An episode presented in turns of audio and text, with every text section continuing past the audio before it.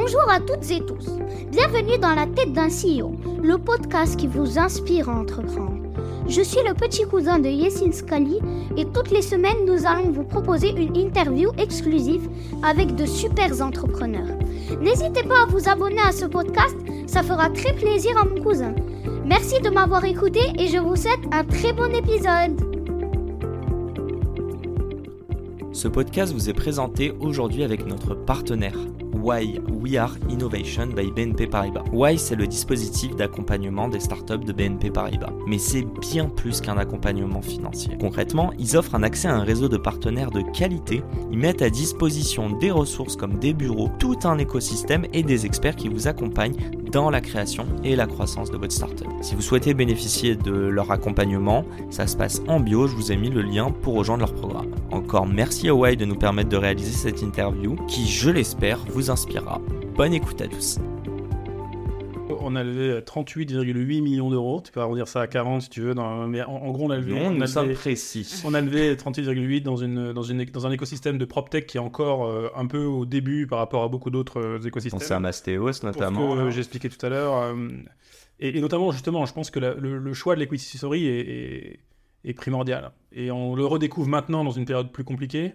Mais dans les périodes fastes, on a vu des boîtes qui ont parfois, euh, parfois poussé aussi par des stakeholders externes, euh, investisseurs, Mhm. euh, clients, euh, fondateurs eux-mêmes. hein. On est parti dans des trucs parfois qui étaient assez, assez dingues. Et en fait, l'enjeu de l'equity story, de se dire tu veux construire quelque chose sur le long terme, te pousse à réfléchir aussi à quelle est la meilleure manière d'y arriver. Et donc, si tu pars sur un truc tout feu tout flamme et que derrière ta boîte, comme effectivement les noms que tu as cités, euh, tient pas la route, c'est compliqué. quoi. Donc, on a, on a fait gaffe, mais en même temps, on pense que euh, il va y avoir un moment de consolidation qui est très proche, je pense, et, et que ceux qui en sortent vainqueurs euh, vont pouvoir euh, continuer à croître. Donc, euh, euh, non, non, ça Alors là, ça tombe pas dans l'oreille d'un sourd. Qu'est-ce que tu me parles de consolidation, de tout ça là?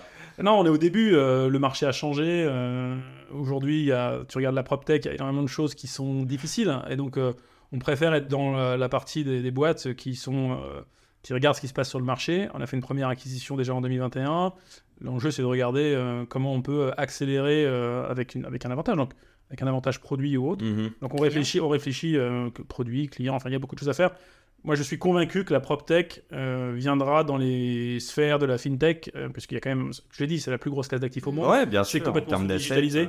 Mais ça a été compliqué parce que, euh, parce que justement il y a aussi beaucoup d'humains euh, dans l'immobilier. Mhm. Et donc tu peux pas juste dire je vais faire euh, une solution pure SaaS et ça va me permettre de régler tous les problèmes. C'est absolument faux. Euh, donc il faut trouver ce bon équilibre entre la tech au bon moment, au bon usage avec la bonne personne et, et- et surtout la tech pour quoi faire. Quoi? Parce qu'il y a beaucoup de gens qui ont gagné beaucoup d'argent en immobilier pendant des années sans avoir de technologie. Donc il faut arriver à ce que les cas d'usage aient, un- aient suffisamment d'impact pour qu'ils soient adoptés à l'échelle. Donc c'est ça le... le- Je, je te laisse compléter, Jade. Mais attends, j'ai une petite question quand même. 2019, on est mais à la veille de l'Eldorado des levées de fonds euh, et de, de- J'aime bien, j'aime bien rappeler à quel point on a été matrixé dans cet écosystème par les levées de fonds, à croire que c'est ce qui faisait le succès d'une startup. Je vois, tu vois, ton, ton, ton recul vis-à-vis de tous ces choix. Mais la réalité, est-ce que vous avez vraiment intellectualisé ça à l'instant T? Et concrètement, est-ce que vous vous êtes dit, tous ces gens-là, ils vont se casser la gueule au bout d'un moment? Ce Oui. n'est pas sain. Oui, un peu quand même. Non, mais tu voyais quand même des tendances sur euh, des équipes. En fait, enfin, ça recrutait tellement. Enfin, mais je, je- je- je me souviens que les, en fait, les, les gens se- se- s'en vantaient. Euh, tu vois, je recrute, je sais pas moi, des dizaines par mois. Ouais, ils le mettent Bon, dans la très- bio du, euh, de LinkedIn. Oui, tu vois. Mais, mais en vrai, bon, c'est bien, mais en fait, parce que nous, on a, on a quand même pas mal recruté. Enfin, il y a eu des phases, hein, donc c'était pas Mhm. linéaire. On aurait aimé hein, que ce soit linéaire euh, trois par, euh, trois par mois. Moi, j'aurais adoré. Non, il y a quand même des mois, d'un coup, tu avais 10, 12, 13 personnes.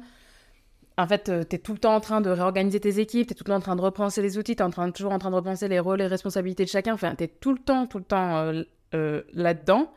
Euh, et donc, quand les gens, enfin voilà, quand des fondateurs euh, étaient dans cette logique-là, en fait, en fait, c'est pas hyper sain, je pense, ni pour toi, ni pour tes équipes, ni pour euh, ton, ton business. En fait, et, je, et je pense qu'il y a une espèce de projection en disant tout est possible, enfin un Mhm. peu le truc entrepreneur. super- American. Ouais, non, mais Superman, tu vois, où. Mhm. En fait, bon, bah, un CEO, tu vois, il a que 24 heures euh, dans sa journée. Il faut quand même euh, qu'il dorme, qu'il s'occupe un petit peu de, de lui, d'elle, voilà. Non, mais un, un, un chouïna, enfin, t'as as des choses, tu peux, tu peux pas y couper. Et donc, euh, faut... Je, je pense qu'on on a cru à un moment que tout était possible tout le temps et tout. Faut... Et, et d'une, les équipes de direction n'étaient pas assez matures. Enfin, je pense dans, dans beaucoup de startups, tu vois, et, et c'est c'est pas... euh, Il y a eu une trend, clairement. Oui, mais quand euh, mach... Enfin, c'est possible parfois d'avoir un, un directeur da, da, da, à, Mhm. à 25, 26 ans. C'est possible, c'est possible. Quand tout le monde a 25, 26 ans, moi, perso, j'y crois pas trop. Enfin, ça, ça mène à des problèmes, des gros problèmes RH. Ça mène à des gros, gros biais sur euh, tes produits, sur la façon dont tu gères des équipes. Hmm, voilà. Donc Je il faut, euh, il faut un plutôt euh, que ça soit diversité. hétérogène. Ouais, final, ouais, carrément. ok. Voilà. C'est quoi, euh, si je suis en là-dessus, demain vous devriez recréer WeMaintain ou peu importe une boîte, mais Mm. à l'heure actuelle, c'est quoi le conseil que vous donneriez aux gens qui nous écoutent Euh, Le premier, moi je le donne, c'est posez-vous vraiment la question du financement si vous n'en avez pas besoin, n'allez Mm. pas toquer à la porte des VC, mais au-delà de ça, est-ce qu'il y a des petites choses qui, tu vois, vont vous servir sur toutes les autres phases de croissance derrière? Un truc que... Ah ouais. En général, je pose la question à la fin, mais là... Ouais, c'est- Bah, écoute, moi, j'en ai. moi, moi, bah, il y, j'en a- ai. y a le truc pour moi, hein, en dehors du, du sujet qui souvent je veux devenir entrepreneur, j'ai une idée, comment je fais, etc. Est-ce que je saute le pas, qui est un peu toujours le truc qu'on la martingale. euh, Comment est-ce qu'on arrive à, monter une boîte? Moi, je pense que je m'adresse plutôt à ceux qui, sont déjà dans cette logique de je vais le faire et j'ai l'idée, j'y vais. Euh, le truc qui, à mon avis, est euh, vraiment sous-estimé, ou ce qui fait souvent que les boîtes marchent ou ne marchent pas, c'est la, précision avec laquelle ils travaillent le go-to-market. Mm.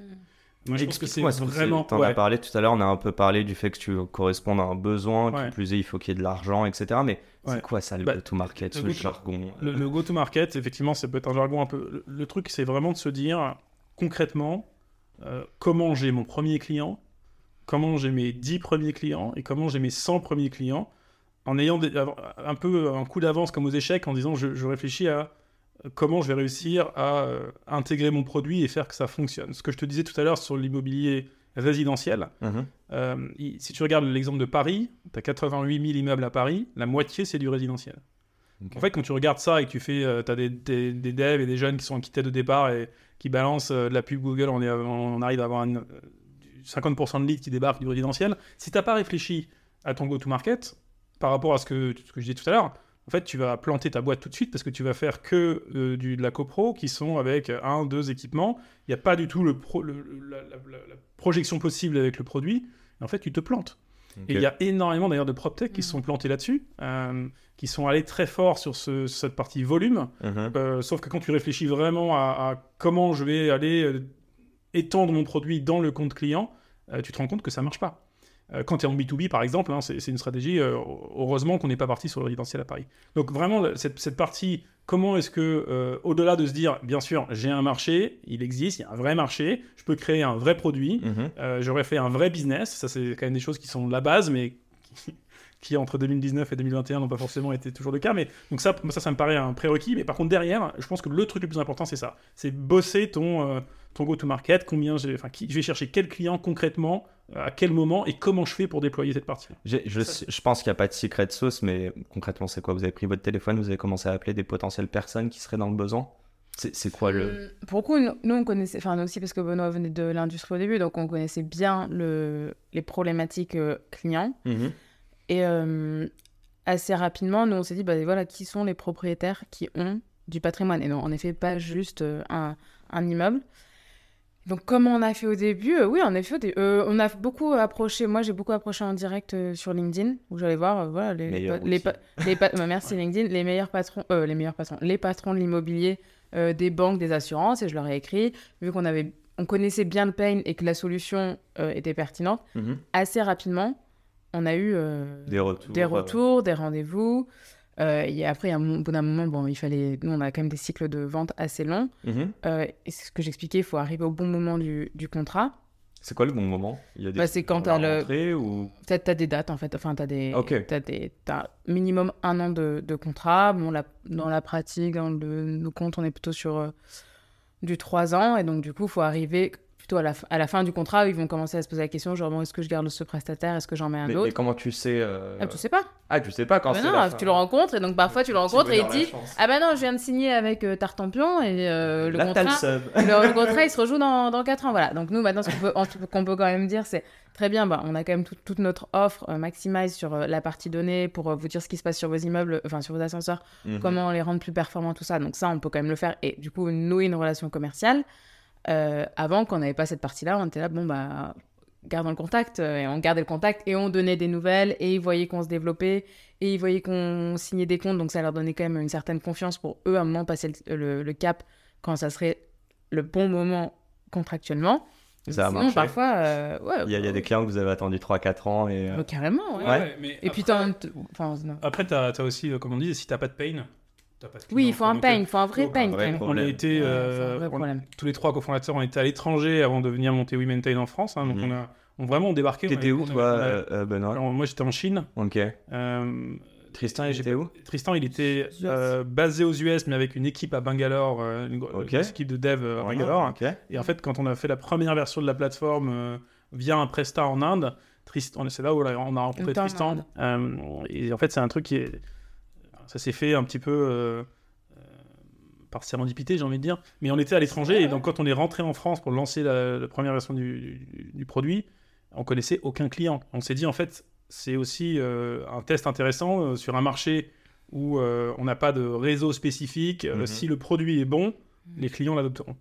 Et on a vraiment essayé aussi au départ, de... et qu'il y a un pain, on revient toujours à la même chose. hein. Donc, pain, pain, euh, prêt à payer parce que c'est un vrai problème. Pas de solution depuis des années avec des acteurs qui étaient un peu ronronnants et ils se sont dit bah on y va quoi, on vous donne votre chance. Et c'est la fin de cet épisode. Si cet épisode vous a plu, n'hésitez pas à nous soutenir en nous mettant 5 étoiles sur les plateformes, en vous abonnant évidemment et en nous laissant des commentaires. Hâte de vous retrouver la semaine prochaine. Ciao